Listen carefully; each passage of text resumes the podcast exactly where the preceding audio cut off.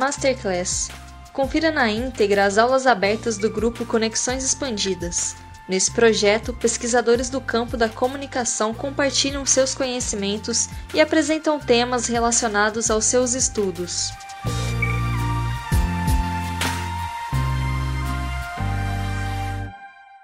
Boa noite a todos. Então, gostaria de começar desejando uma ótima discussão para nós hoje, tenho certeza que será incrível. E começa então agora mais uma Masterclass do Conexões Expandidas, hoje com o tema Influenciadores Digitais, Perspectivas Teóricas em Discussão, em que a gente traz como convidada a Isaf Karawi. E eu vou apresentar um pouco a nossa é, convidada e depois a gente dá início às nossas discussões. Ela é doutora em Ciências da Comunicação pela Escola de Comunicações e Artes da Universidade Federal de São Paulo, na área, da, na área de concentração de Teorias e Pesquisa em Comunicação. É autora do livro De Blogueira Influenciadora, Etapas de Profissionalização da Globosfera de Moda Brasileira, publicado pela editora, editora Sulina, que é este livro aqui que a gente vai falar dele um pouquinho depois também. Atua como pesquisadora no grupo de pesquisa em comunicação e mídias digitais da ECA da USP e também como docente na pós-graduação do Centro de Estudos Latino-Americanos sobre Cultura e Comunicação da USP.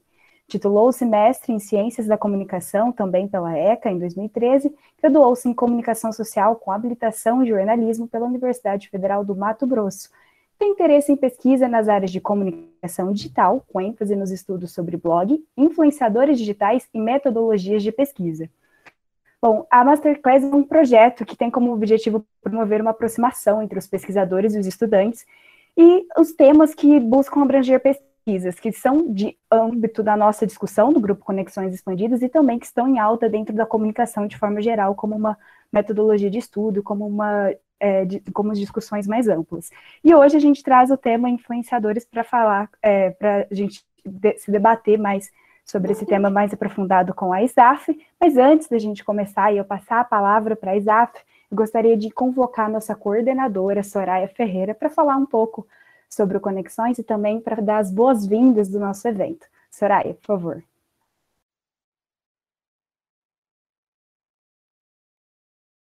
Microfone microfone. Desculpe, eu sempre esqueço. Mas uh, eu queria inicialmente saudar a todos e todas que estão aqui né, nessa noite conosco para receber a nossa querida SAF. Uh, é, então, assim, com muito prazer e muito afeto, né, que o PPG Com, a UFJF e, em especial, o Conexões Expandidas, né, vem para trazer essa discussão, né, a partir de um, de um trabalho de pesquisa muito sério, né, muito competente e muito elucidador, né, que a, a pesquisadora que aqui a gente traz está tá tratando, né, e é, então, eu queria dizer que essa proposta, como a gente estava falando aqui no nosso esquenta, né, não se dá aleatoriamente, né? A ISAF vem aqui hoje justamente porque tem um ponto de conexão muito interessante com o nosso grupo de pesquisa, né?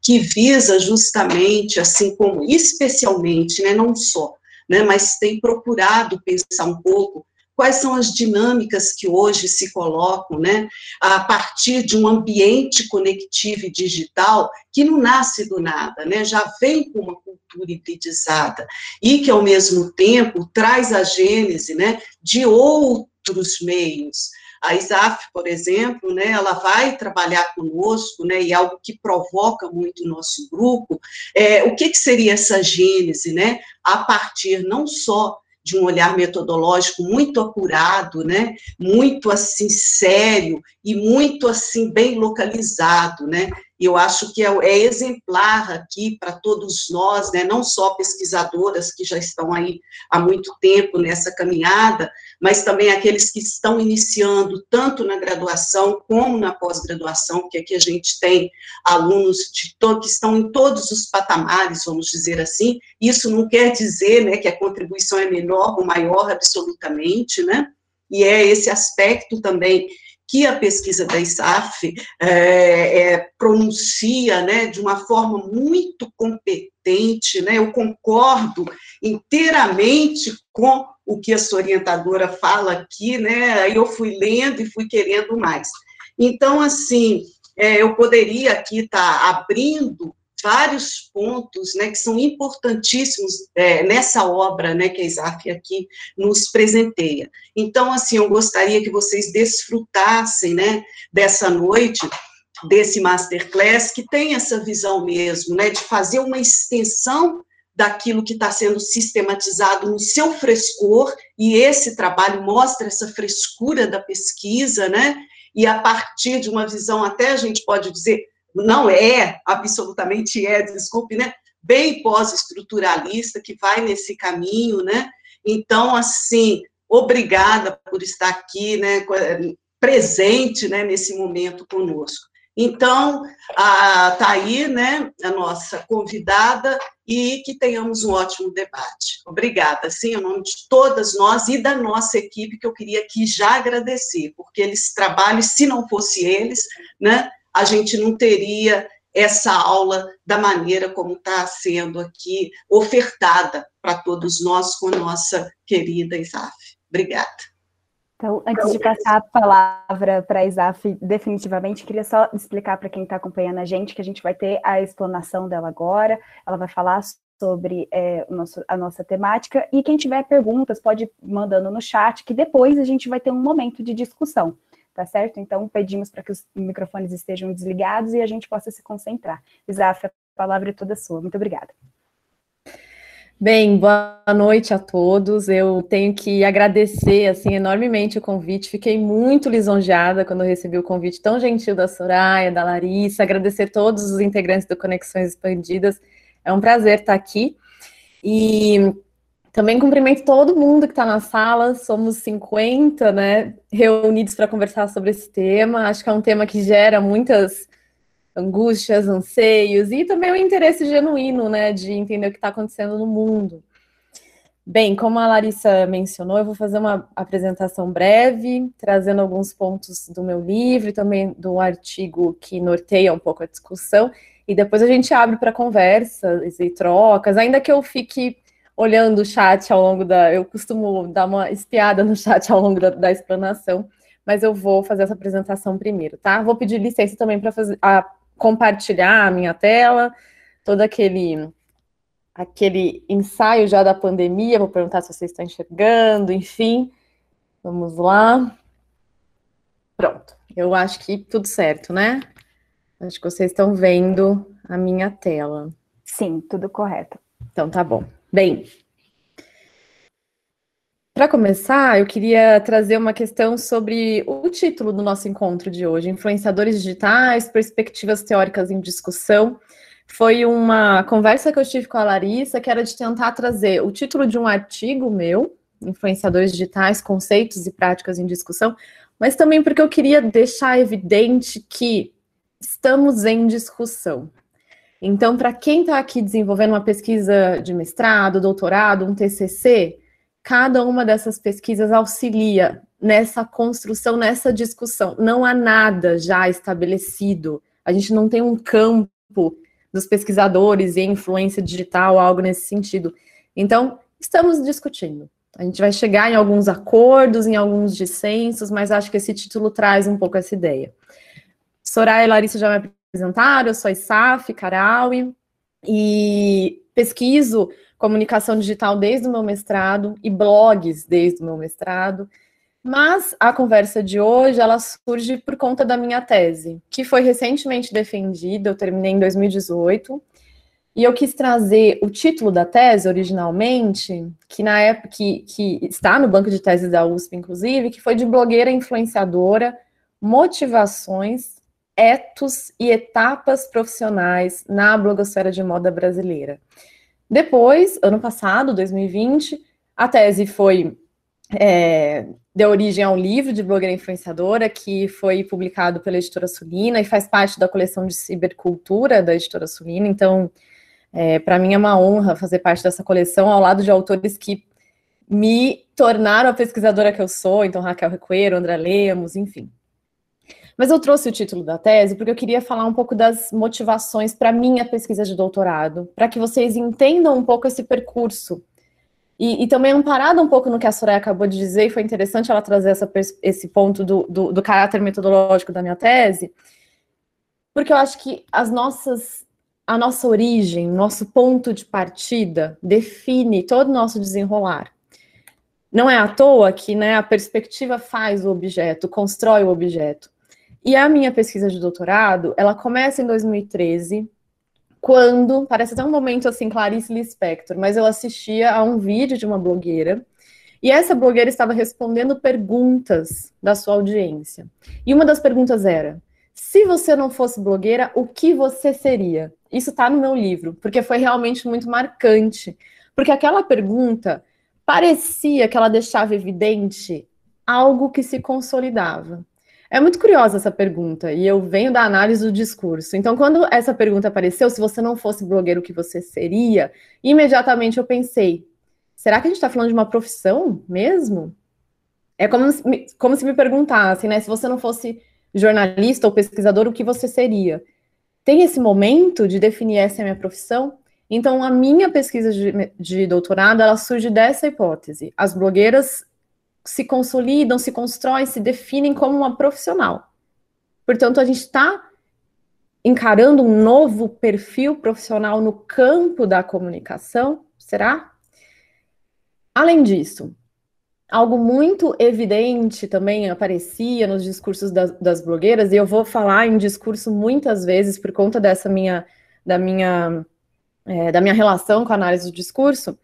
Algo que era evidente era, as blogueiras diziam que tinham um blog. Então, ah, eu sou a ISAF e tenho um blog. E de repente elas passaram a mudar esse discurso. Elas diziam, eu sou blogueira. Quando elas diziam eu sou ISAF e tenho um blog, também usualmente elas se referiam à profissão de origem. Ah, eu sou ISAF e tenho um blog, mas eu sou jornalista. De repente elas passam a se definir como blogueira. Então ali parecia que uma formação discursiva se construía, dando amparo para aquele tipo de enunciação. Então eu queria entender quais eram as forças, as dinâmicas, as lógicas em jogo que permitiam a enunciação de uma blogueira, que permitiu ela dizer: eu sou blogueira. É isso que me define profissionalmente, seja lá o que for. Para entender esse processo, eu vou me apoiar no, especialmente na perspectiva arqueológica do Foucault, que é o primeiro momento Foucaultiano. Enfim, isso não, não tem muito a ver com a nossa discussão de hoje, mas só para vocês entenderem que a discussão, a, a, a perspectiva do discurso é importante para mim. E na tese, eu analisei, que agora, enfim, é o livro, está até aqui comigo, sempre fica aqui atrás de mim, eu analisei uh, a trajetória de 52 blogueiras de moda, 52 blogueiras por conta de uma amostra em bola de neve, esses detalhes todos também vocês podem encontrar na tese, que está disponível no livro. Acompanhei 52 blogueiras e o que me interessava ali era o que elas falavam sobre a própria profissão, sobre a própria prática, atuação, enfim. Então eu fiz de fato uma análise do discurso a partir do que elas enunciavam sobre si. E no fim das contas, eu acabei me deparando com algo além, algo que eu não esperava. Eu queria entender o que, que tinha ali, o que, que acontecia para elas poderem se, se chamar de blogueira. E eu acabei desenhando a profissionalização dessas blogueiras. Até porque, no meio da minha pesquisa, elas mudaram de nome. Elas passaram a se chamar de influenciadoras. Foi um momento até curioso com a minha orientadora Beth Saad, que eu falei, agora eu não tenho mais doutorado, acabou, meu objeto morreu. Ela, não, calma, está no melhor momento. Se você falar de um processo, você está nesse momento em que elas não são mais blogueiras, são influenciadoras. Por quê? O que aconteceu? Então, no livro e na tese, eu identifico etapas profissionais. Então, uma primeira etapa, que está aqui no capítulo 5, que é uma etapa de vanguarda, de anonimato, da blogueira ali sozinha, blogando para poucas pessoas. Depois, uma etapa de legitimação, que a gente vai falar bastante hoje. Depois, uma etapa de institucionalização, que a, institu a instituição marca entra no processo das influenciadoras blogueiras, e aí elas passam a, de fato, poder trabalhar com blog. Então, essa instituição publicidade, mercado publicidade, marcas, entram naquele espaço super pessoal do blog, elas podem, de fato, dizer que ali elas têm um sustento, e identifico a última etapa, que é essa etapa profissional, nesse capítulo 8. Então é assim que se organiza, e cada capítulo vai também trazendo aspectos específicos.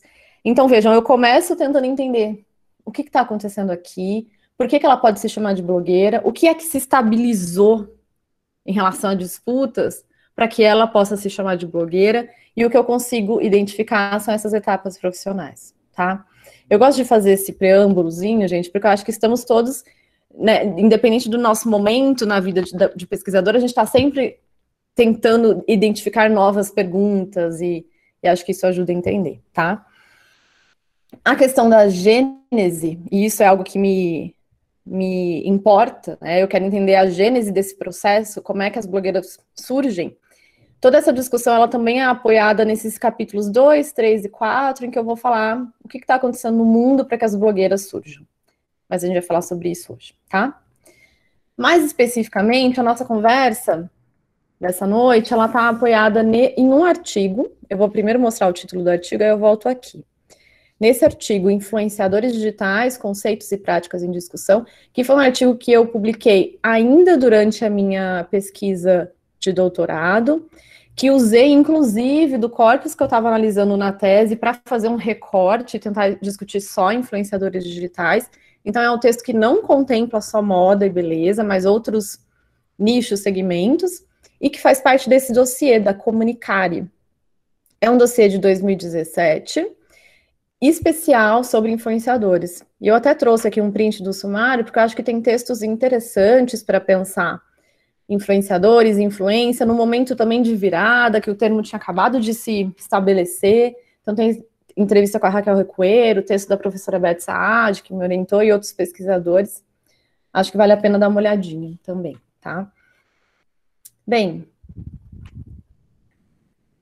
algo que fica bastante evidente ao longo do, do meu livro e também nessa pesquisa é essa percepção de que não se pode falar de qualquer coisa em qualquer época.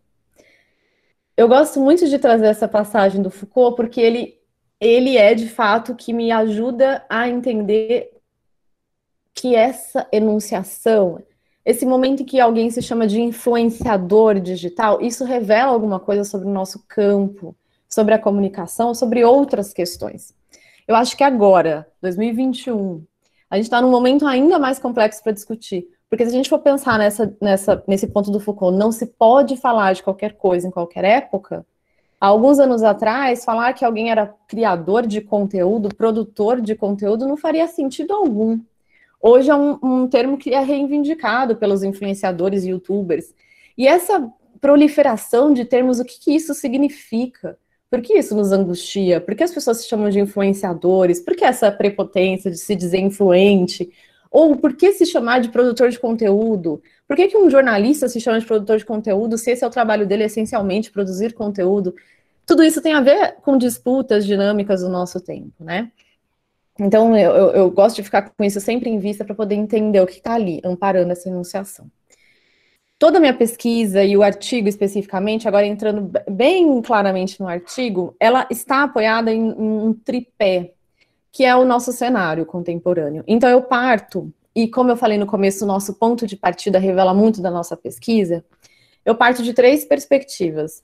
Uma é tentar entender o que uh, o digital e as novas formas de sociabilidades é, trouxeram de impacto para o sujeito e aí entram discussões sobre visibilidade midiática e o, o, espetáculo como um regime de visibilidade. Eu tento entender o que é que acontece com a comunicação, e aqui entra a discussão sobre a cultura da participação ou da convergência midiática, e essa entrada dos amadores na produção. E também sempre tento entender o que está acontecendo com o mercado. E aqui eu vou trazer discussões como a mercantilização dos sujeitos e da própria vida. Há um outro texto em que eu discuto exatamente isso, influenciadores digitais, o eu como mercadoria, um texto que depois eu posso até compartilhar o link com vocês. E essa discussão sobre cidades por projetos que aparece no meu livro, que é essa ânsia do sujeito contemporâneo de estar sempre em movimento e sempre com um projeto em andamento. E não é à toa que hoje todo mundo, de repente, virou blogueirinha. Esse estatuto da blogueirinha tem a ver com essa cidade por projetos. Você não pode estar parado. Isso quem fala é o Botansky, Chapelot. A ideia de não parar e ter projetos acontecendo, independente de você ser remunerado ou não para isso, e o digital permite tocar um projeto. Né? Então, ah, eu estou desempregado, mas eu estou aqui atuando como blogueirinha. Enfim, O que, que isso significa? Então, esse tripé, ele, ele é alicerce para toda a minha pesquisa. Eu vou sempre entender que a gente tem um imperativo da visibilidade, um imperativo que tem a ver com tornar a própria intimidade exteriorizada, exteriorizar a intimidade, conseguir manter uma visibilidade da sua própria vida. Isso é imperativo do nosso tempo. Vou sempre entender que os influenciadores surgem por conta de uma abertura do polo de produção. Então, um choque mesmo entre amadores e profissionais, amadores ocupando espaços que antes eram reservados a profissionais. E vou sempre pensar que o mercado, é, no nível eu falo de precarização do trabalho, acho que essa é uma outra discussão também, mas vou sempre entender a lógica do mercado, porque ela é importante no, no, na atuação dos influenciadores digitais, né? Ela constitui aí um estatuto importante nesse sentido. Bem, e aí eu, eu, entro especificamente numa discussão que eu faço no. Eu acho que, só retomando aqui, eu acho que esse ponto do cenário contemporâneo a gente pode é, prolongar e falar um pouco mais sobre isso nas questões, tem várias possibilidades de entrada, mas vejam que nessa discussão, eu não falo, por exemplo, de estudos de celebridades, eu não falo da, de plataformização do trabalho. De novo, a minha entrada nesse campo, ela se dá por esse viés. E ele define também os meus resultados, é claro, né? Então a gente pode também pensar um pouco nisso mais adiante, mas acho que a, a questão da visibilidade é a mais norteadora da discussão. Bem, no artigo que eu, que eu mencionei, Influenciadores Digitais, Conceitos e Práticas em Discussão, é um artigo que está disponível, tá, gente, da Comunicar, é uma revista aberta, claro. É, eu faço uma, uma um, um, desvelamento, assim, eu faço um estudo de, do discurso da mídia sobre os influenciadores, como eu disse para vocês, é um artigo de um recorte, então eu pego o meu corpus da tese recorto e faço esse trabalho, esse texto, e ali eu vou tentando mostrar quais eram os termos que a mídia usava para se referir a esses sujeitos influentes, esses blogueiros, vlogueiros, influenciadores, criadores, enfim. E aí eu começo a observar que há um, uma mudança discursiva à medida em que as plataformas vão mudando. Então a mídia começa chamando esses sujeitos de formadores de opinião digital, depois de blogueiros, depois de vlogueiros, ou youtubers, depende aí do momento que a gente está falando, e por fim, influenciadores digitais. Então, isso é algo que eu vou notando ao longo do tempo, e formadores de opinião, isso aparece, claro, aqui no Brasil, em 2006, a gente já tem blogueiros, blogueiras, em 2003 também, então é um processo que, tem ali uma eclosão gigantesca em 2003 e 2006, os vlogs, eles vêm com o YouTube, com mais evidência, então 9, 10, e o termo influenciadores digitais em 2014, no Brasil, se estabiliza, a gente começa a observar o uso dessa noção, de acordo com esse levantamento a partir do discurso da mídia. E nesse texto eu vou trazendo alguns pontos. Alguns pontos a partir de perspectivas já consolidadas na, na comunicação para entender esse sujeito influente. E o primeiro é, apoio, enfim, é o, o Lazarsfeld, para discutir a, a, clássica teoria, para quem está na graduação, provavelmente está estudando teorias da comunicação ou passou recentemente por teorias da comunicação e provavelmente estudou né, a teoria do two-step flow, que é a ideia do líder de opinião para o Lazarsfeld, que nos anos 40 queria entender o impacto de sujeitos no meio, né, na relação entre a mídia tradicional e outros sujeitos, especialmente quando se tratava de política. Essa relação do formador de opinião, não, não fui eu que inaugurei essa relação de blogueiros e formadores de opinião, isso era algo que a mídia falava, né, chamava de formador de opinião, mas outras pesquisas que eu também referencio nesse artigo também já faziam essa aproximação entre blogueiros e formadores de opinião. E por que, que eu gosto de retomar os blogueiros? Assim, por que, que eu faço essa linha do blogueiro para o blogueiro para o influenciador? Porque são competências e práticas profissionais que vão se acumulando até a gente chegar no influenciador digital. Não quer dizer que alguém não é influenciador porque não teve um blog, mas há muito de empréstimo de uma prática para outra, tá? Acho que é isso que essa ideia da gênese tem a ver com isso. A gente empresta muito, os influenciadores devem muito aos blogueiros para ter hoje o que tem como possibilidade de atuação. Na discussão do Lázaro, Celso, você é super breve, acho que, que a gente já é uma, uma discussão muito consolidada, enfim. Mas a gente tem a, a primeira grande questão é que a mídia não é tão é, hierárquica como se imaginava, né? Então a gente não tem a ideia da bala mágica que penetra na cabeça de alguém uma informação e aquilo está entendido, compreendido de acordo com a enunciação midiática, a informação que a mídia quis transmitir. A ideia do líder de opinião é a ideia desse sujeito que está no meio do caminho, alguém responsável por traduzir uma discussão da mídia para outras pessoas, né? Então é até uma discussão de incutir na massa um tipo de, de, de debate. No texto eu vou falar dos diversos, é, das, for, das possibilidades de se ser um líder de opinião, e aí tem a ver com formador de opinião vertical, formador de opinião horizontal. E o próprio Jenkins fala sobre isso, ainda em Cultura da Convergência. Ele fala que o digital parece transformar essa ideia de formador de opinião. E ele tem uma passagem muito curiosa, ele diz assim: não há ninguém em lugar privilegiado na internet. Portanto, pensar formador de opinião não parece fazer tanto sentido. É claro, ele escrevia ainda a cultura da convergência, e de fato esse, a internet era vista como esse lugar muito democrático, né? Que está todo mundo num, num, espaço horizontalizado, em, com pouca diferença em relação a posições ocupadas. Mas a gente tem um formador de opinião que é horizontal, que é aquela pessoa que faz parte de um grupo social, o mesmo que o meu, e por alguma razão, e geralmente o nível de informação, ou até alguma característica da personalidade, e aí os autores dos estudos de celebridades vão falar em carisma, por exemplo, essa pessoa ocupa um lugar de formador de opinião. Então é importante pensar nisso. Geralmente, o formador de opinião, ele, é, ele eclode de um grupo social específico. Ele pode ter informações privilegiadas, ou até uma posição privilegiada, mas ele faz parte ali de um grupo específico. A gente pode até pensar em amigos, familiares, um padre, enfim, pensando nesse sujeito que faz essa mediação. As blogueiras de moda foram formadoras de opinião importantes, porque elas conseguiram algo que hoje eu, toda vez que eu falo sobre isso, eu, eu fico. Opa, desculpa. Toda vez eu fico impressionada.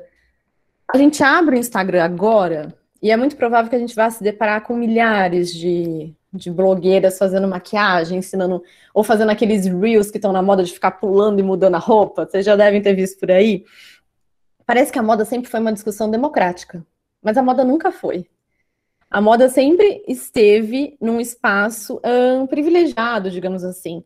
Então, pra, se a gente pensar no jornalismo de moda, o que era o jornalismo de moda? Uma discussão muito fechada e até elitizada em alguma medida. Para você ter acesso a uma discussão da, do universo da moda, você ia ter que entender de alta costura, acompanhar desfiles, para daí trazer isso para o seu universo.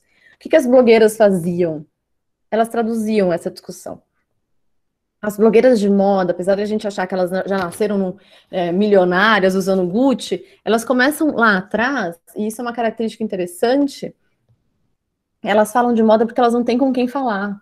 Porque elas também querem entender o que é isso. Elas querem entender como aquele desfile faz sentido na vida delas. Então, elas ocuparam esse lugar de formador de opinião.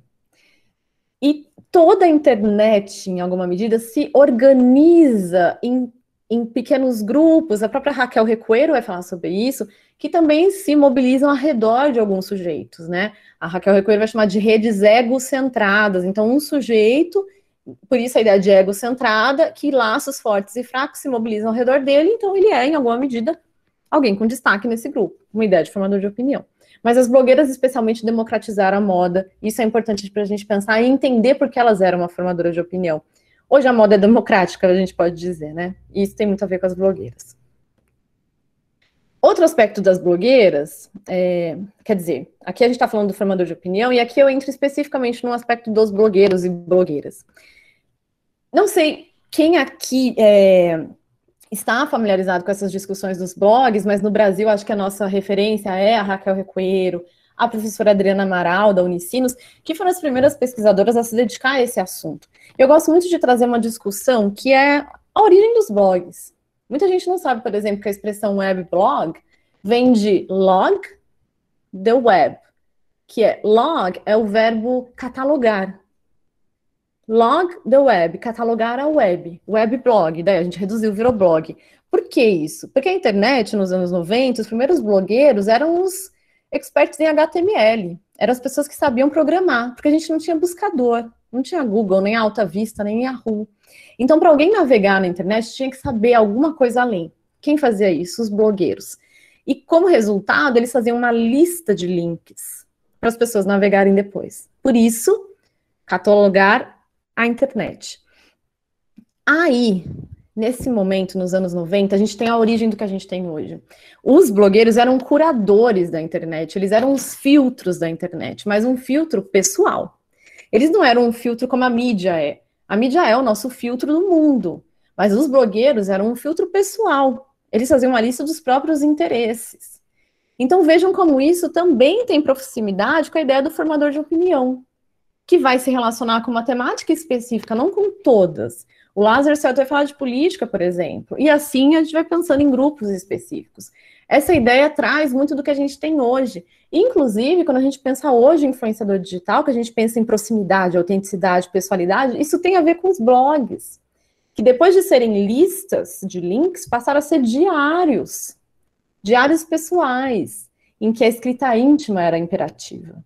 Então a gente tem heranças aí dessa forma de estar no digital. Outro ponto, e aqui eu trago a Raquel Recoeiro, essa discussão da Raquel Recoeiro eu faço no livro, não tanto nesse artigo especificamente, mas eu acho que é uma discussão importante, que a professora Raquel Recoeiro vai dizer que no digital a gente vai construir redes por quatro aspectos: visibilidade, reputação, autoridade e popularidade. O que isso significa?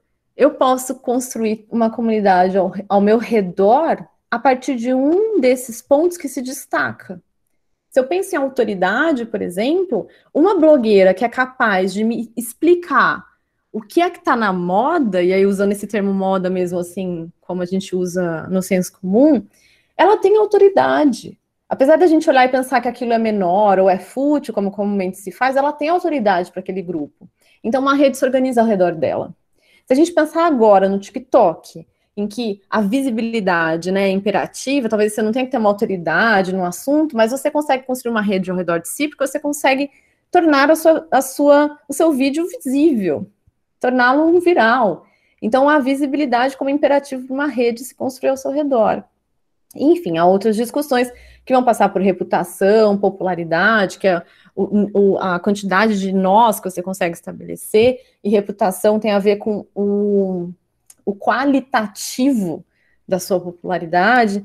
Esses pontos todos ajudam a entender também quem é esse sujeito e por que ele é influente. Essa é a grande questão quando a gente fala em blogueiro, vlogueiro, enfim. Independente do nome que ele tem, ele é influente. Um formador de opinião nos anos 40 é alguém influente. Então, acho que essa noção de influência é importante para a gente. E entender por quê. Por que é influente? Por que as pessoas param para olhar? Toda vez, cada vez mais eu me pergunto exatamente isso, assim. Por que as pessoas pararam para olhar? E aqui eu já fui dando pistas, né? Pode ser porque seja um filtro interessante, pode ser porque tenha visibilidade, autoridade, porque, porque é um formador de opinião, enfim. A gente tem que olhar para essas razões. Bem, depois a gente vai para a noção de vlogueiro, e aqui de novo estou recorrendo ao que a mídia falava, né? A mídia chamava de formador de opinião, depois de blogueiro, depois de vlogueiro. E essa noção de vlogueiro, é, que é quem faz um blog em vídeo, existia até um, um termo videoblogger, e aí depois youtuber, né? Quando o YouTube entra no, na discussão.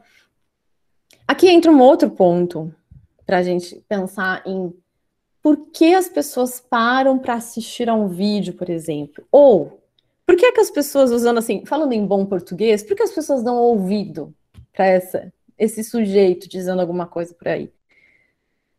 E aí isso nos faz pensar em outras formas de compreender esse, esse lugar, essa posição. E aqui eu recorro a dois autores. Primeiro deles, o Bourdieu, que vai falar de capitais.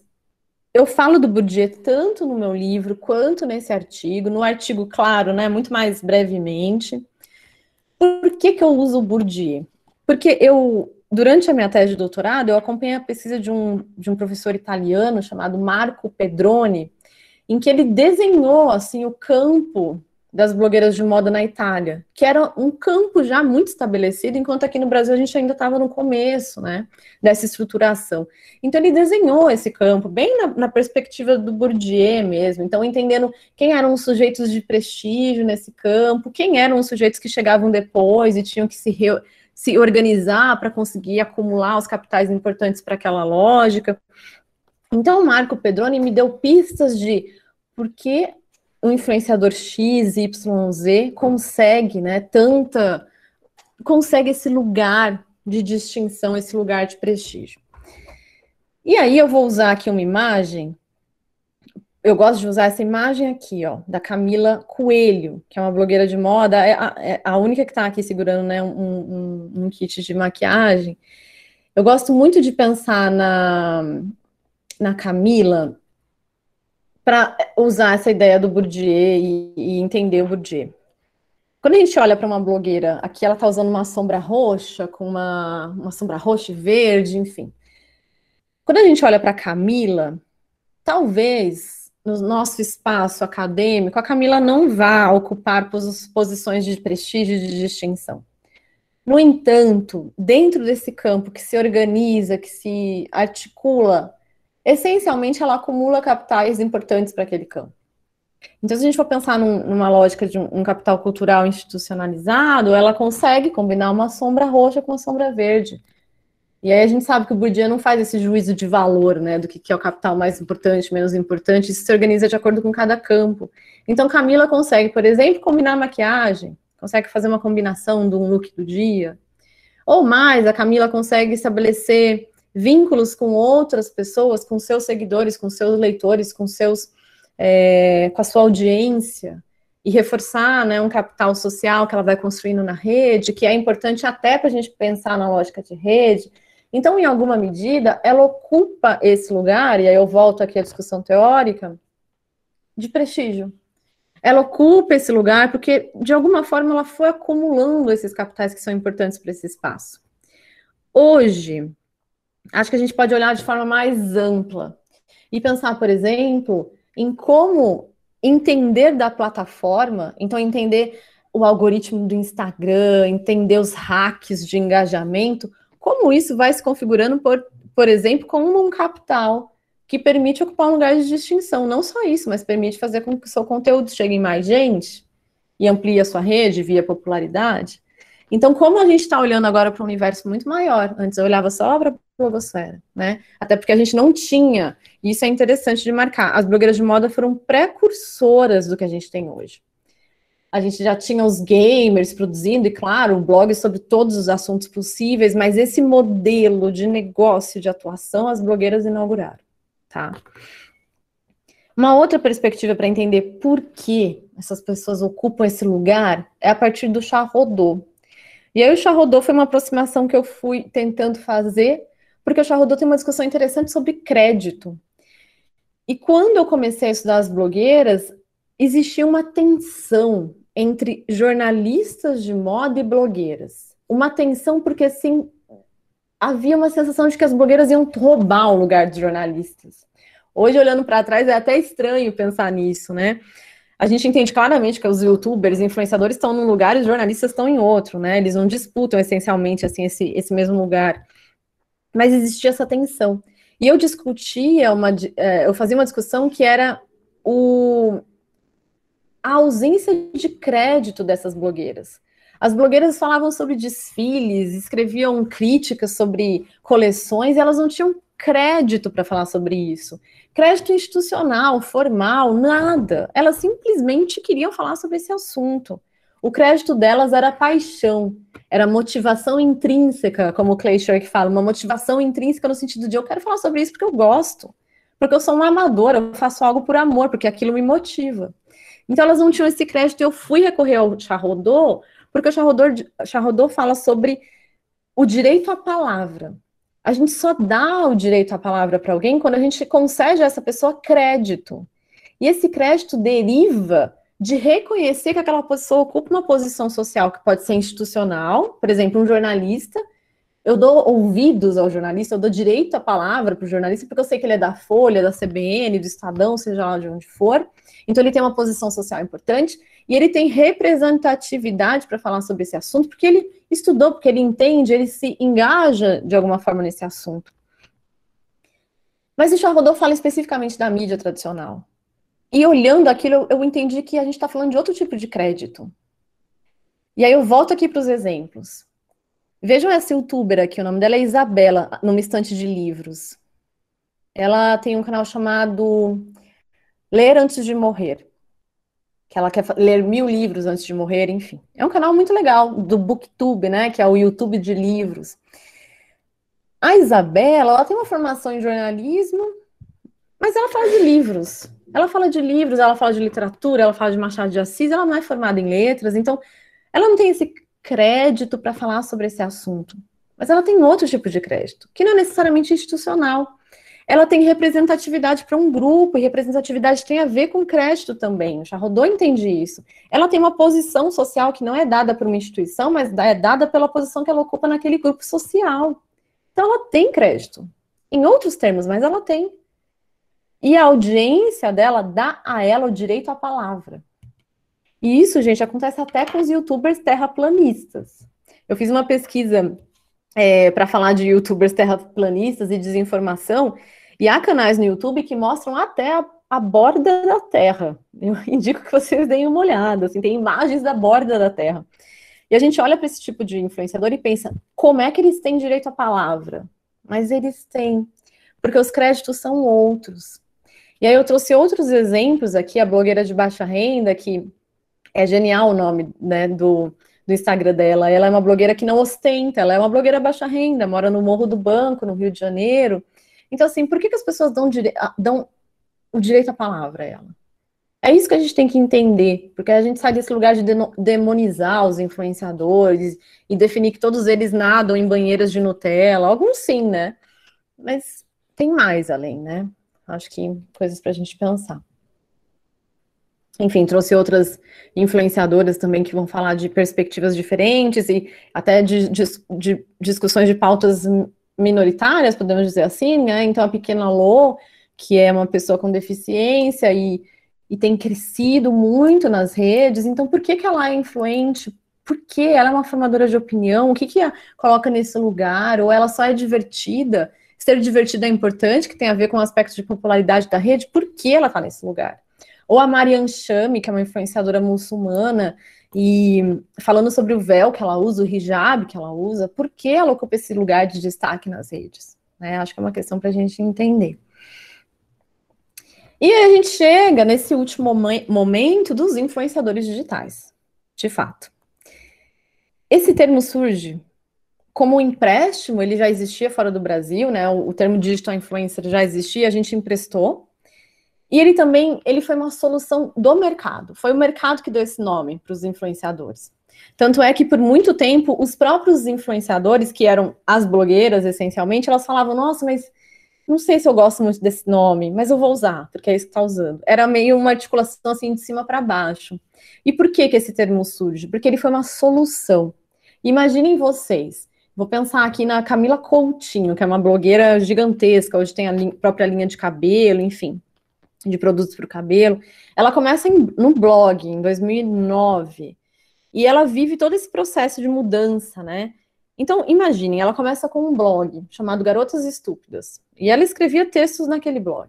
De repente, ela vai para o YouTube e começa a produzir vídeos também.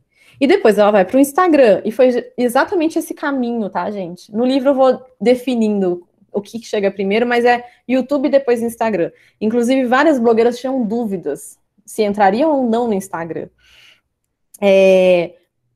E aí, de repente, a Camila se vê escrevendo num blog, postando vídeos no YouTube e produzindo conteúdo para o Instagram. Não dá para chamá-la de blogueira mais.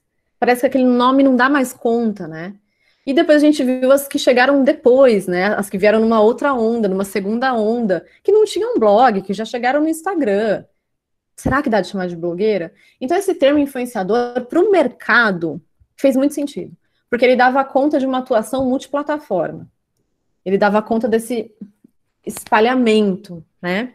Mas aí a gente tem um problema, que é esse termo esvazia a lógica por trás dessa influência. Na verdade, ele esvazia completamente o que é ser influente. a gente começa a ver influência como um título e não como consequência. Quando eu falo, por exemplo, da etapa de legitimação no livro, um capítulo todo para essa etapa de legitimação, eu insisto na lógica de que um influenciador, um blogueiro, um youtuber, um creator, um TikToker, ele só consegue ocupar um lugar de destaque porque ele se organiza a partir de processos de legitimação. E aí, independente da perspectiva que você escolha, se a gente vai debater a partir de formador de opinião, a partir de campos do Bourdieu, a partir do Charrodot, tudo isso se organiza dentro de um grupo social. Eu preciso que um leitor, um seguidor, me confira crédito. Eu preciso que ele me outorgue prestígio e distinção. Eu preciso ser legitimado. Eu preciso fazer parte de um processo de reconhecimento da minha importância, do que eu tenho para oferecer. Então, o influenciador não é aquele que diz eu sou um influenciador, é aquele que recebe esse espaço, né? Por isso o envolvimento com a audiência é tão importante, por isso esse relacionamento próximo, autêntico que se constrói, enfim, está tão em evidência, porque esse processo de legitimação ele é essencial, ele precisa acontecer, tá? E aí, para a gente fechar a conversa, eu queria isso aqui é o que está nesse artigo que eu mencionei com vocês, né, que, tá, que apoia a nossa discussão. Aparece claro no meu livro, mas eu queria mostrar o que, que a gente tem agora nas pesquisas sobre influenciadores. Ano passado eu publiquei esse texto na Ecompós, falando sobre os influenciadores no Big Brother. Notas teóricas sobre influenciadores e BBB, visibilidade, autenticidade e motivações. A gente tem uma discussão acontecendo sobre a autenticidade de influenciadores digitais que é uh, muito interessante, que tem a ver com o que há de como é que os influenciadores trabalham essa dinâmica da autenticidade que parece ser uma cobrança dos seguidores, que o influenciador seja autêntico, que ele seja próximo, e essa, essa noção tem perpassado aí várias pesquisas sobre influenciadores, a noção da autenticidade. Eu acho interessante, porque a gente fala de visibilidade, visibilidade já prevê autenticidade, né? Muitas aspas, porque esse autêntico ele não existe, né? É uma, uma construção, é uma percepção. Então, isso tem norteado muitas pesquisas em comunicação de em influenciadores digitais hoje, a discussão da autenticidade. Nesse capítulo especificamente, eu faço, nesse artigo, eu faço uma discussão sobre isso, usando outros autores, porque eu, essencialmente, não parto da discussão da autenticidade. E essa discussão de autenticidade, ela vem muito dos estudos de celebridades, né, dos estudos de fãs, que é uma discussão que já começa ali. Mas eh, se a gente pensar nos blogs, ela já está nos blogs, porque os blogs são um espaço da autenticidade revelada, né, da autenticidade extrema, da escrita íntima. Então, a gente tem uma nada surge por acaso, essa cobrança não é aleatória, né? Também queria indicar esse texto, que foi uma entrevista que eu fiz com a professora Crystal Abdin, que agora ela está na Universidade de Curtin, na Austrália. Ela é uma referência sobre as, nas pesquisas sobre influenciadores digitais. Ela é antropóloga, estuda há mais de 10 anos esse universo. Eu quero enfatizar, inclusive, que é, estudar influenciadores quem estava estudando youtuber, blogueiro e parou as pesquisas porque entregou uma tese, etc., contribuiu para o que a gente tem hoje, né? Porque foi um caminho. Não é porque eu escrevi um texto chamado Influenciadores Digitais um, em um ano que não havia texto com esse título que eu não vou usar tudo que falaram sobre blogs, youtubers, etc. Então a Crystal faz parte desse movimento, 10 anos estudando esse tema, e nesse texto em que eu a entrevisto, ela fala sobre a questão da autenticidade, ela fala sobre essas questões dos termos, acho que pode ser também um caminho interessante aí para entender os desdobramentos possíveis nesse, nesse, nesse campo. E outras indicações, um, pensando em três perspectivas. Hoje, hoje a gente tem muito consolidado. Enquanto eu escrevia meu livro, isso não era tão evidente. E vejam, são dois anos só, enquanto eu escrevia a minha tese. A gente tem três perspectivas muito sólidas hoje para entender os influenciadores. Uma é a partir do trabalho digital, Portanto, reconhecer que os influenciadores são trabalhadores de plataforma e o que isso significa. No meu livro, eu não falo essencialmente do trabalho de plataforma, porque isso não aparecia no discurso das blogueiras. Vejam que curioso. Hoje, se eu começasse a minha tese agora, eu acho que eu, do discurso das blogueiras, 90% do discurso seria ocupado pela palavra algoritmo, ou eu odeio o Instagram, ou qualquer coisa nesse sentido. Isso não aparecia quando eu escrevia a minha tese. Mas hoje isso é essencial. Então, a gente tem uma perspectiva muito evidente do trabalho digital para entender influenciadores. E aí eu volto na primeira coisa que eu disse na noite de hoje: o seu ponto de partida define né, o seu objeto. E aqui eu trouxe algumas indicações. A Brooke Duffy, por exemplo, pesquisadora dos Estados Unidos, tem esse livro que se chama Não Ser Pago para fazer, fazer aquilo que eu amo. Então, ela vai discutir o trabalho aspiracional, que é o trabalho dos influenciadores, que está muito abraçado nessa lógica da visibilidade, da aspiração de ocupar um espaço de, de, de trabalho, até num discurso da lógica empreendedora, né? E duas pesquisadoras brasileiras que eu acho que têm teses muito interessantes sobre esse tema, a Rafaela Leite, da é, Federal do Rio Grande do Norte, mas ela é professora no Instituto Federal e estudou os youtubers e como é que o trabalho dos youtubers tem muito da produção audiovisual, então tentando entender competências profissionais dos youtubers. E o trabalho da Ludmila Matos, da URGS, em que ela fala exatamente do agenciamento das plataformas, da interferência das plataformas no trabalho desses influenciadores. Uma outra perspectiva vem dos estudos de celebridades, e daí eu trago de novo a Crystal Abdin, que lançou recentemente um livro chamado Instagram, com outros autores, e a, a perspectiva dos estudiosos que entendem influenciadores a partir do estudo de celebridades tem mudanças interessantes, porque vai compreender que todos nós estamos inseridos num espectro de visibilidade, portanto, todos nós lidamos com a fama em diferentes instâncias, então é como se todos nós fôssemos blogueirinhas em alguma medida. E aqui eu trago as principais referências para pensar nisso, é uma outra perspectiva, é um outro ponto de partida. E um último ponto de partida é o, são os fluxos de comunicação, né, gente? Então, assim, indico um dossiê da International Journal of Strategic Communication só sobre influenciadores com diversas compreensões da influência. Então, influenciadores no marketing, no processo de venda, no boca a boca. Então, de fato, entender nesse fluxo de comunicação. Reitero a indicação do dossiê da Comunicare e também indico os textos da Carolina Terra, que fala essencialmente do, do trabalho dos influenciadores com organizações, com marcas, e até marcas no papel dos influenciadores digitais. Então é isso, gente. Eu espero que eu tenha contribuído com o debate e agora a gente pode passar para as nossas discussões e as nossas conversas. Muito obrigada. Zaf, eu acho que a gente que agradece, muitas palmas. É, foi realmente uma aula é, muito engrandecedora. Eu acho que essa, é, esse debate ele realmente são, é o início de uma coisa que vai muito a fundo, porque a gente está estudando algo que a gente está vivendo e que a cada momento vai se modificando. E como você mesmo pontuou, a pandemia também trouxe uma, uma, uma, acelera, uma, uma aceleração desses processos que talvez seriam mais graduais ou aconteceriam de outra forma, mas que agora foram intensificados e engolidos diante das nossas interpretações e diante do, do que a gente entende como comunicação de forma geral, né? Então, é, a, a, discussão começa aqui, mas ainda tem muito pano para manga e que bom que a gente ainda tem um tempinho para discutir sobre isso. É, queria pegar um gancho no final, quando você apresentou é, algumas dicas, e uma delas você fala sobre a questão do trabalho, né? É, a gente tem algumas perguntas no chat também, mas eu queria puxar um pouco a sardinha para o grupo Conexões Expandidas e trazer a pergunta da Bianca Colvara, que também estuda influenciadores digitais, linguagens, e, e perpassa também pela, por essa questão do fluxo comunicacional, que é algo muito pertinente para nós do Conexões Expandidas.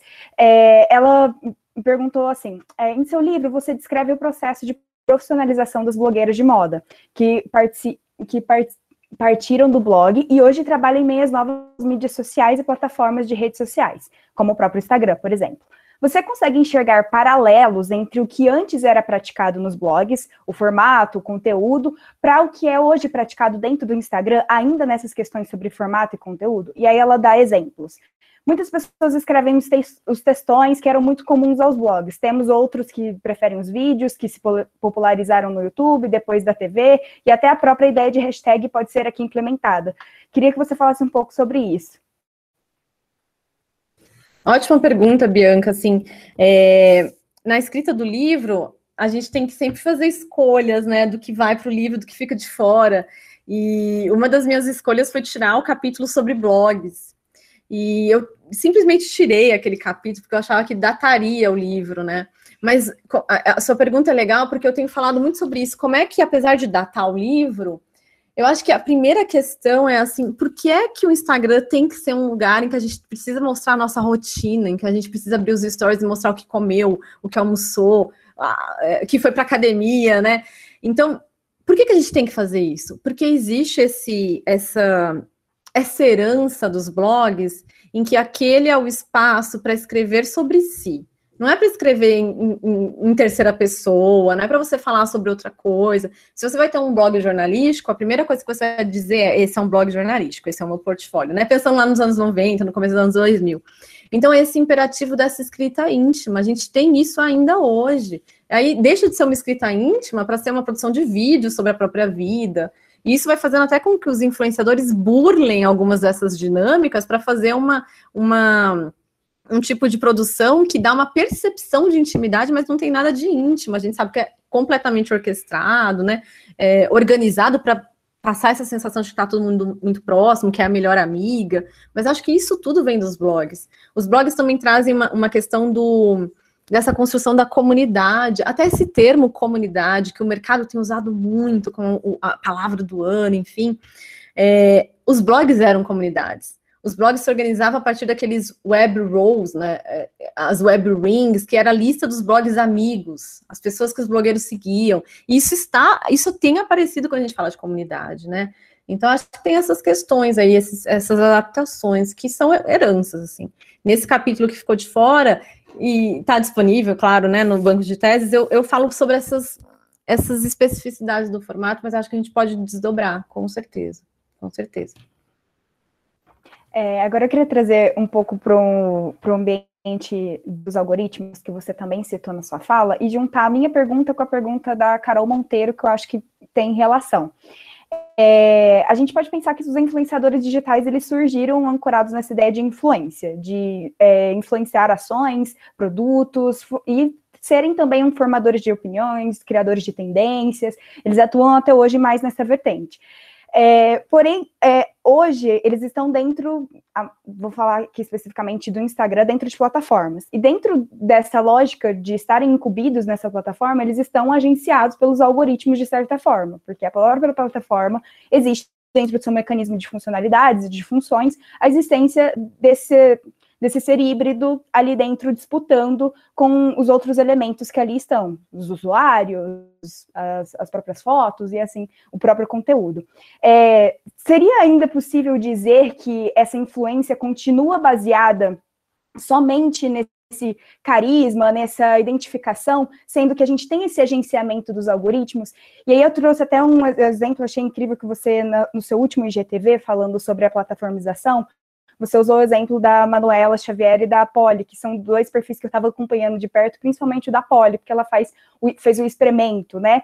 Que era algo que eu já tinha é, percebido também do, do Instagram priorizar pessoas que vendam, vendam dentro dos seus, dos seus perfis priorizar esses influenciadores. E por isso também se criam os influenciadores, como se trabalhassem para a própria plataforma. Eu queria que você falasse um pouco sobre todas essas questões, que são muitas coisas, né, que eu acabei citando aqui, mas em especial sobre como se mantém essa influência, baseado nesse caráter de identificação, com esse agenciamento dos algoritmos, sempre também voltado para um consumo, para uma mercantilização, não somente dessas pessoas, mas de produtos que essas pessoas acabam agenciando também a gente. É, são agenciamentos atrás de, de agenciamentos, né?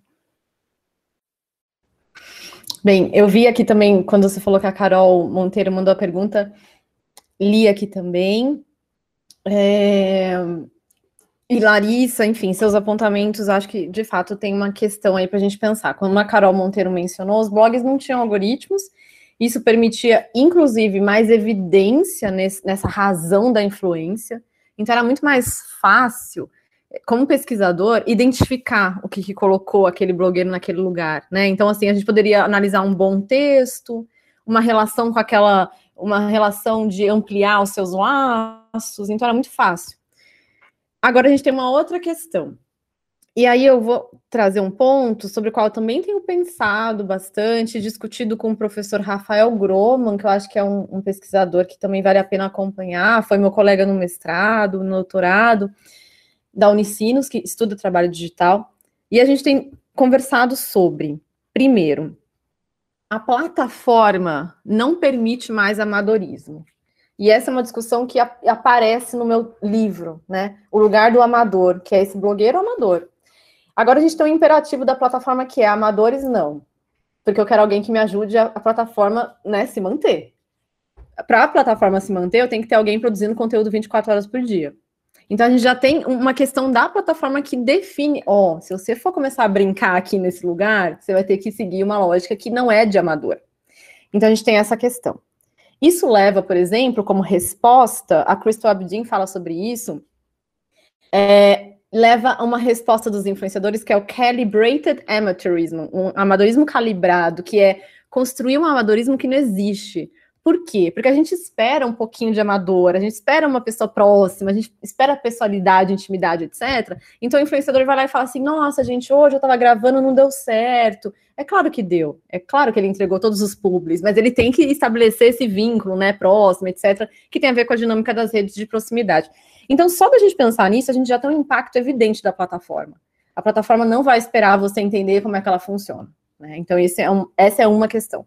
Uma outra questão também sobre a qual eu tenho discutido com o professor Rafael Groma e, e tenho tentado trazer para os meus artigos mais recentes é como a influência tem a ver, como esse lugar de prestígio tem a ver com, se eu fosse chamar de capital, o único capital importante de se acumular é uma expertise da plataforma. Então, eu não preciso acumular um capital cultural de ter lido, lido tantos livros, ou assistido a desfiles, ou enfim, seja lá o que for a única coisa que eu preciso saber é como essa plataforma funciona, como esse algoritmo funciona. E isso me coloca num lugar de distinção. E eu, por que, que eu elaboro essa hipótese? É uma hipótese, tá, Larissa, Carol, é uma hipótese. É, isso vem especialmente dos TikTokers. Quando a gente olha para um TikToker, é muito difícil entender esse, essa, esse lugar do formador de opinião, enfim. Ele é um TikToker. O que, que ele faz muito bem? Dominar a plataforma. É isso que ele faz bem, gente. Ele faz bem. A Siri tá me respondendo aqui, peraí, pronto. Ele faz bem, ele entende como se faz uma transição, aquelas transições malucas do TikTok. Ele sabe o que tá bombando na rede, ele sabe que música vai dar certo para ele adaptar e para ele dublar.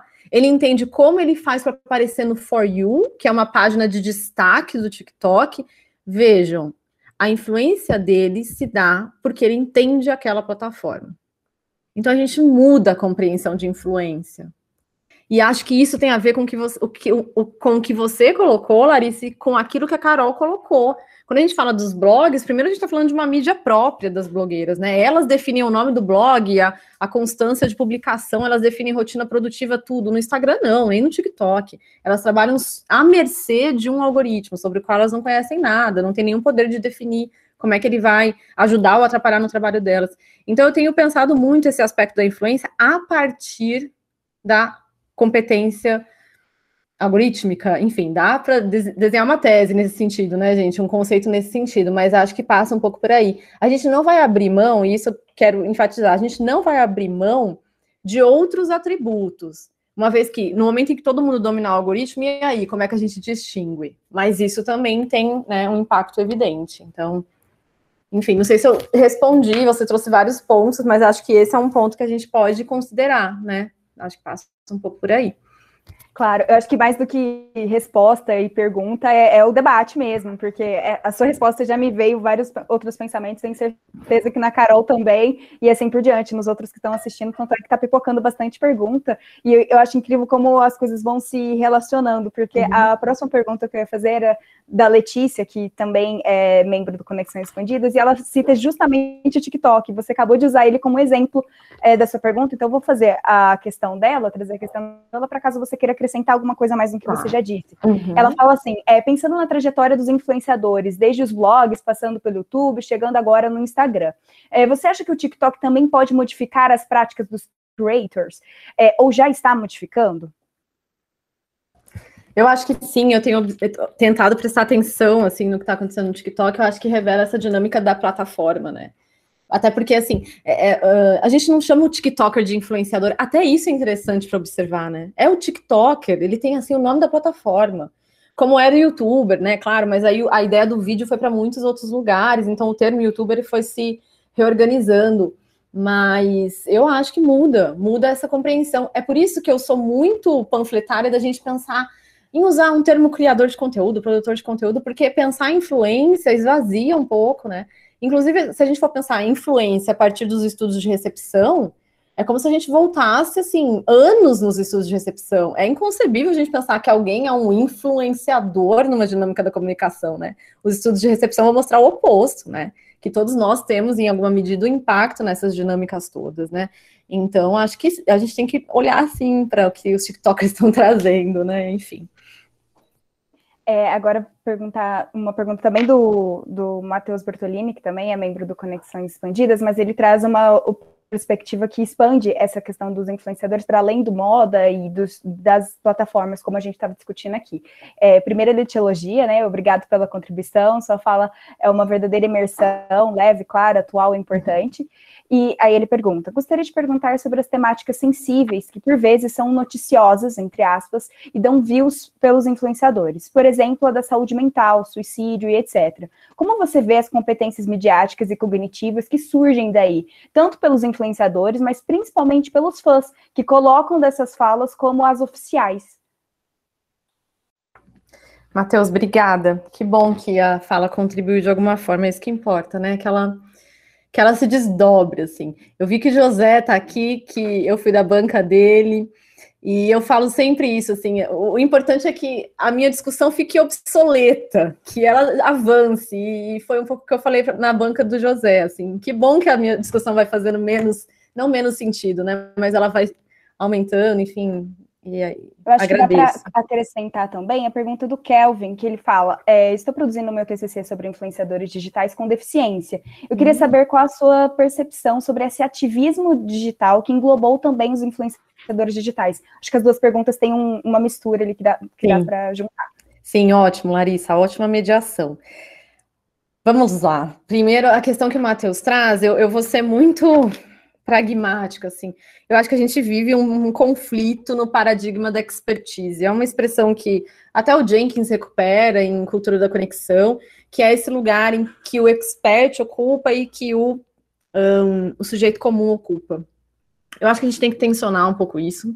Eu acho que isso tem a ver com crédito, que eu estava mencionando.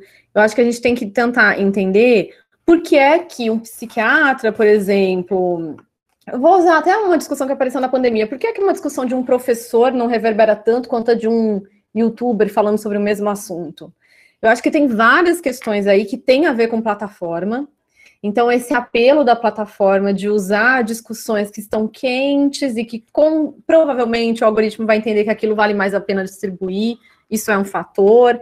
Quando você fala em saúde mental, por exemplo, e essas competências midiáticas que estão associadas, a gente tem visto uma discussão sobre responsabilidade dos influenciadores digitais na produção de conteúdo, mas aí a gente tem um grande aspecto conflitante que é a falta de de institucionalização dessas práticas. O CONAR recentemente publicou um manual de boas práticas com os influenciadores, dando instruções e caminhos, né? Especialmente pensando em relação com marcas, mas, por exemplo, a responsabilidade sobre o discurso que se profere, não há nenhuma discussão sobre isso. Porque a gente vive esse paradigma da expertise, que tem a ver também com instituições. Tem a ver, por exemplo, quando a gente pensa num médico, ele pode falar sobre algumas coisas, sobre outras não. E a gente tem onde recorrer caso ele fale, caso ele cometa um equívoco. A gente tem essas instituições, um CRM, né, um Conselho Federal de Medicina, enfim. Com os influenciadores, não. E aí a gente tem visto um desdobramento, Matheus, que eu acho interessante, que é a influência das plataformas nesse nessa nesse parâmetro de definir hum, até aqui tudo bem, mas isso que você falou eu não vou aceitar, eu vou tirar do ar. Então a gente tem vivido assim, as pessoas dizem que a gente vive um momento de, né, de descrédito frente às instituições, a gente esquece que o, o Facebook é uma instituição, o Instagram é uma instituição. Então agora cabe ao Instagram, por exemplo, definir se aquilo que o influenciador falou de saúde mental faz ou não faz sentido. Ou cabe a, aos seguidores denunciarem uma publicação porque não fez sentido. Então acho que a gente a gente está num momento, Matheus, complicado quando você pergunta das competências midiáticas e cognitivas. Eu acho que a gente tem visto uma reorganização dessas competências.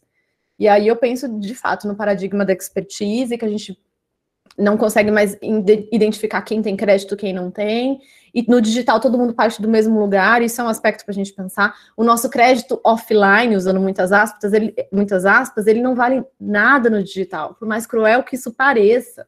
Eu posso ter 10 anos pesquisando um assunto, quando eu entro no digital, eu tenho zero seguidores. Então, na dinâmica do digital, o que eu acumulei no offline, eu vou ter que dar evidência para esse acúmulo, eu vou dar visibilidade para esse acúmulo. Então, isso nos coloca num lugar muito de muito conflito, né? Muito. Então, acho que tem que olhar para isso com, com, com, atenção, assim. É, a questão do Kelvin sobre ativismo, influenciadores, eu vou indicar duas leituras, Kelvin. Uma delas é um livro da professora Isabela Domingues com a professora Ana Paula de Miranda, da Federal de Pernambuco, que se chama Consumo de Ativismo. E é um livro muito legal em que elas vão discutir: é possível o consumo ser ativista? Porque a gente tem uma grande contradição aí, né, gente? Como é que o ativismo também está ligado ao consumo? Primeira contradição: é possível? E elas vão fazendo aproximações. Eu acho muito legal. Elas não falam exatamente de influenciadores, mas elas estabelecem aí aproximações mostrando como as marcas têm que lidar com esse sujeito, que é um sujeito que reivindica, ainda que seja uma reivindicação com engajamento que se dá em outras esferas, enfim. Então, eu indico muito esse livro, é muito gostoso de ler. E eu também indico um outro texto da Crystal Abedin, que ela fala dos minority influencers, que é os influenciadores de minorias, como você está num TCC, talvez valha a pena até ler a entrevista que eu fiz com a Crystal Abdin, porque ela fala sobre isso, que são esses influenciadores de grupos minoritários, e ela vai dizer a importância desses, desses influenciadores no sentido de eles conseguem levar uma discussão para muitos grupos diferentes, saindo daquele grupo, por exemplo, de um grupo ativista específico, extrapol, extrapolando aquela bolha ativista, e muitos fazem isso via humor, né? A própria Mariam Shami, que eu mostrei, a influenciadora muçulmana, que eu mostrei para vocês a imagem que ela coloca um arco-íris e diz: Eu não tomo banho de hijab, que é eu não tomo banho do lenço. Ela recebia perguntas assim: Ah, você usa esse lenço toda hora, até para tomar banho? Você lava o cabelo com esse lenço? E ela vai lá e faz uma piada e diz: Eu não tomo banho. E aí a Chris Abdin vai dizer: esse, essa, essa, esse humor pode chegar num, numa audiência que nunca parou para pensar no Islã, e o humor faz pensar sobre isso. Ou esse humor pode chegar numa audiência que é parte desse grupo minoritário e aquilo vai intensificar a, a sensação de comunidade de integração. Então é muito legal a discussão que ela faz, é uma discussão muito esperançosa. Eu, particularmente, Kelvin, não sou tão esperançosa assim. Eu, eu, eu sou muito filiada assim, ao, ao Mohan e pensar que a gente vai ter sempre as estrelas lá no Star System, que são os grandes influenciadores, a gente vai sempre olhar para aquilo e assim se engajar socialmente dá muito trabalho, mas é muito fácil empacotar isso e vender, né? Nessa lógica de visibilidade, você empacota lá, você coloca um Black Lives Matter e tá tudo certo. Eu tenho muitas críticas em relação a isso, mas, mas eu acho que esses dois caminhos são legais, são interessantes para olhar esse trabalho dos influenciadores.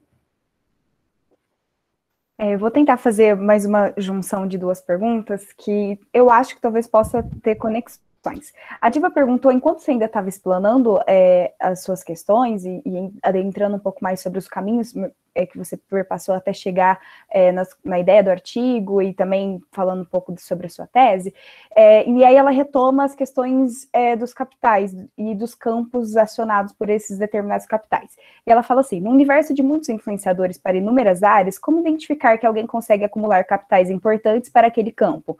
no sentido de que desejam ingressar nessa profissão, ou dificuldade de gerar engajamento, ainda que um conteúdo seja bom de qualidade. Porque eu acho que agrega com o que você acabou de falar agora, né, que as pessoas acabam empacotando também coisas porque existe um, um processo, é, porque houve-se uma profissionalização, então existe caminhos a seguir é, para isso, e juntar com a pergunta do José, que é, acredito que você já tenha lido, mas eu vou é, resgatar aqui ela, ele começa falando sobre você, né, sobre é, a necessidade de você estender o artigo que você publicou na Ecompós sobre o BBB 2020, pensando no BBB 21, porque ele diz... No artigo escrito, o foco era na questão de autenticidade dos influenciadores que inscreveram-se no reality do ano passado. Neste, parece-me que, no campo da influência, a grande discussão vem no pós-jogo, com o nascimento dos super influenciadores Gil e Juliette, que de repente se veem imersos numa legitimação imposta a priori e não construída em conjunto, numa institucionalização desesperada do mercado anunciante, numa profissionalização necessária para a manutenção dos números atingidos. Saímos então da busca dessa autenticidade para o deparar-se com a visibilidade? Eu acho que essa pergunta também traz sobre esses campos que devem ser acionados para a gente legitimar esses discursos e se fazer influente, né? Queria que a gente pudesse, que a gente legal. um pouco. Ótimo. Bem, a questão da diva é muito, muito legal, porque assim, é, eu acho que o primeiro ponto é, se a gente for partir de uma perspectiva do Bourdieu especificamente, a gente tem que ser capaz de desenhar esse campo.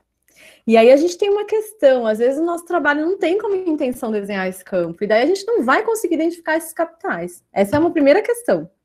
Então, por isso eu enfatizei o ponto de eu partir de uma outra pesquisa que já tinha feito esse, já tinha atestado que temos um campo aqui, né, um campo, enfim, se organizando. Então, eu parto dessa discussão e consigo, a partir desse empréstimo do Marco Pedroni, me é, olhar para as blogueiras no Brasil, para as influenciadoras no Brasil. Então, vai ser mesmo complexo identificar quais são os capitais importantes se a gente não conseguir desenhar esse campo. E também na perspectiva do Bourdieu, não seria possível a gente relacionar todo mundo que está na internet como ocupantes de um mesmo espaço, disputando as mesmas, né?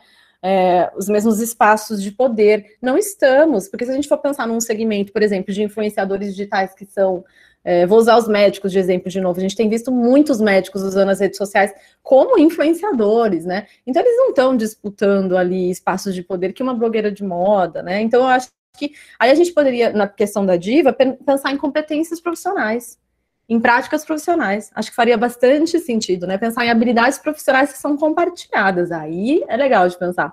Quais são as competências profissionais compartilhadas? É uma competência relacionada a vídeo, relacionada a o que que é. Aí seria interessante. Acho que faria, né, mais sentido nesse, nesse caminho. E que tem a ver com a pergunta do José. Porque é muito legal quando o José fala assim: parece que é algo que foi conferido, assim, ó, agora você tem que fazer isso. E se esquecendo, né? Quando a Juliette acorda primeiro milionária e depois influenciadora, ela não passa primeiro por um, uma, um reconhecimento de que essa atuação no digital vai exigir competências profissionais, habilidades profissionais. E, de novo, sem desmerecer as competências, tá, gente? Porque se a gente for fazer um TikTok agora, nunca tendo feito antes, eu acho difícil sair qualquer coisa. Então, sem desmerecer essas competências. Então, é de fato uma, como o José menciona, né? Uma imposição e tem uma outra coisa que eu acho que é uma outra tensão desse ponto dos, influencia dos influenciadores ex-BBBs, enfim, que é de onde eles partem. Como é que se dá essa lógica de, de legitimidade, assim? Então, é, de onde vem a legitimação? Vem de um espaço midiático ou vem do digital? Isso também vai, vai, vai conferir formas diferentes, né, de relação com, aquela, com aquele sujeito.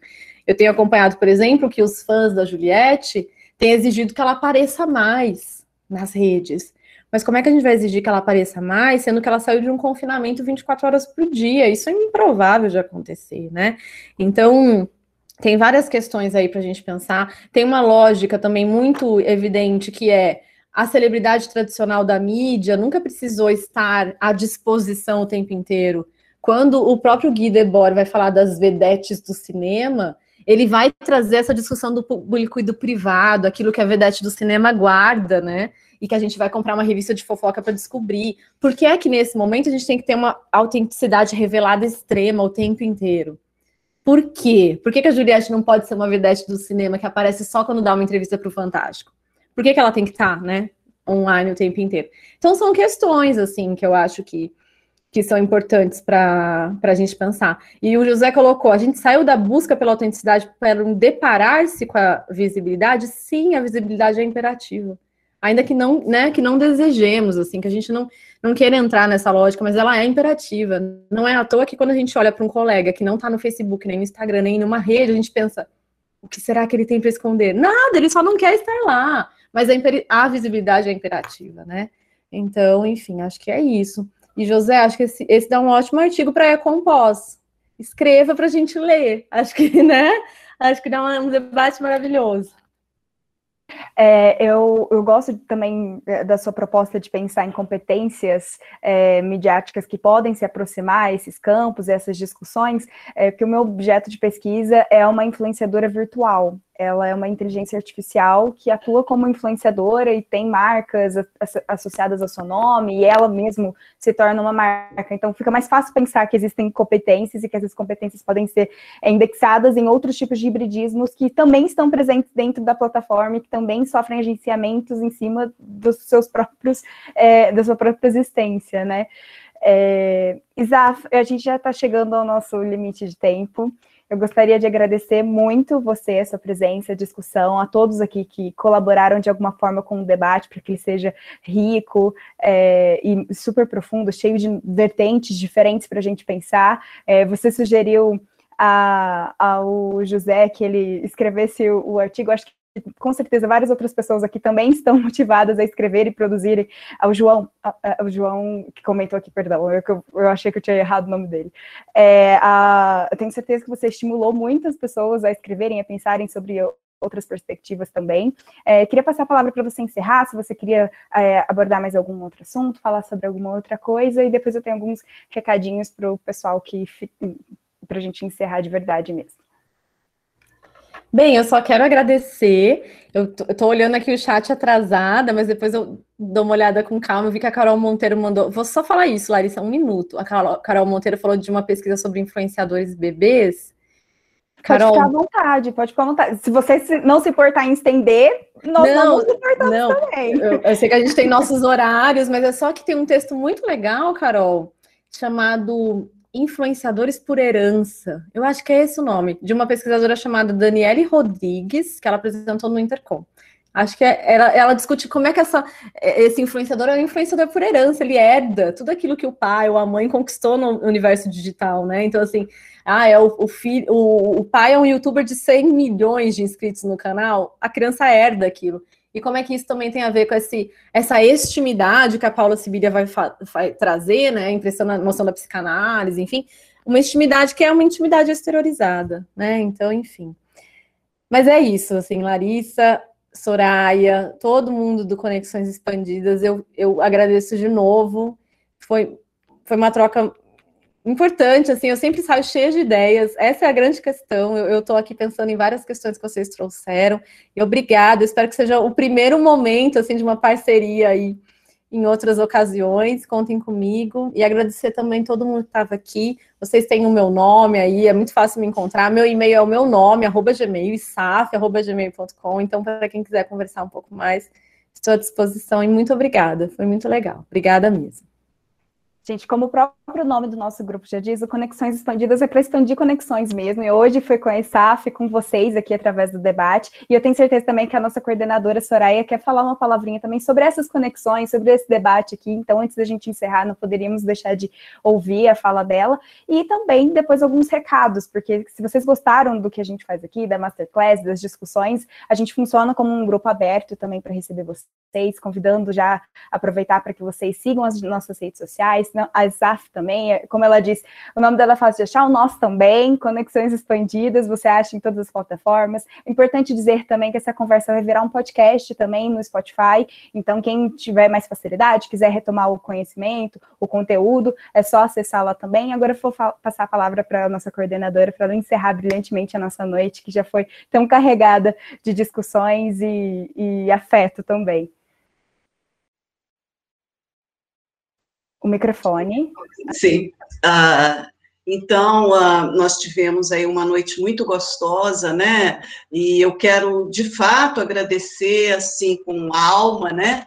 É, esse encontro, porque tangenciou muito questões aqui que, que o grupo vem trabalhando, eu aqui ainda chamando aqui um ou outro, olha o que ela está falando, é importantíssimo, né, para sua perspectiva. Então, assim, de fato, eu vi contribuições, né, além de você se ater, né, ao seu trabalho de pós-doutoramento, você já aponta, eu acho isso salutar, né, aponta para caminhos que você já está percorrendo, né, e que, mais uma vez, é, é, é assim, é aonde nós estamos aí tentando também é, especular, né, vamos dizer assim, especular. Eu teria várias questões para colocar, mas eu já, já fica aqui um convite pequeno, mas que nós gostaríamos, a Larissa, eu não sei se ainda vai falar sobre isso, mas fazer um Conexões em Minutos, que é um quadro muito específico que a gente tem dentro de Conexões, né, que é, assim, uma palavra muito rápida, por isso que é praticamente um minuto, né, então a gente tem várias pessoas que já passaram por lá, que trabalham com com a cybercultura, né? Inclusive a Raquel Ruqueiro fez conosco um masterclass, né? Quando você disse foi anterior à sua, você vem assim na, né, depois dela, que bacana isso, né? Não foi assim proposital, não é? Então isso é muito bacana. Eu te agradeço imensamente. Eu acho que foi uma noite inesquecível para nós e vai virar também referência na nossa disciplina Teorias da Comunicação, que é uma das nossas cadeiras aqui, é justamente Teorias da Comunicação, em que a Letícia hoje está comigo, e de manhã nós falamos sobre alguns pontos aqui também, e semiótica, né, que está dentro também, né, é, cobre, né, esse essas possibilidades de diálogo. Então, assim, eu te agradeço imensamente, a Universidade Federal de Juiz de Fora agradece a sua presença, o PPG também especial, e o nosso grupo, né, o nosso grupo que quer, de fato, falar de coisas e de eventos, de acontecimentos, né, que tragam outros regimes de presença, né, e eu acho que esse espaço do Instagram é um espaço que precisa, não só o Instagram, a gente está falando TikTok, TikTok quem faz é a minha, a minha sobrinha Piquititica, né, que está no TikTok pedindo um iPhone de câmera boa para ela poder trabalhar melhor. Então, assim, então agradeço a sua contribuição, agora falando sério, né, eu acho que a sua postura é de uma seriedade com a pesquisa, sim, uma estudiosa, isso você mostra, você transporta isso né? Eu falo isso assim, né, com um caminhar assim já com vários encontros de, né? Bem, uh, então muito obrigada.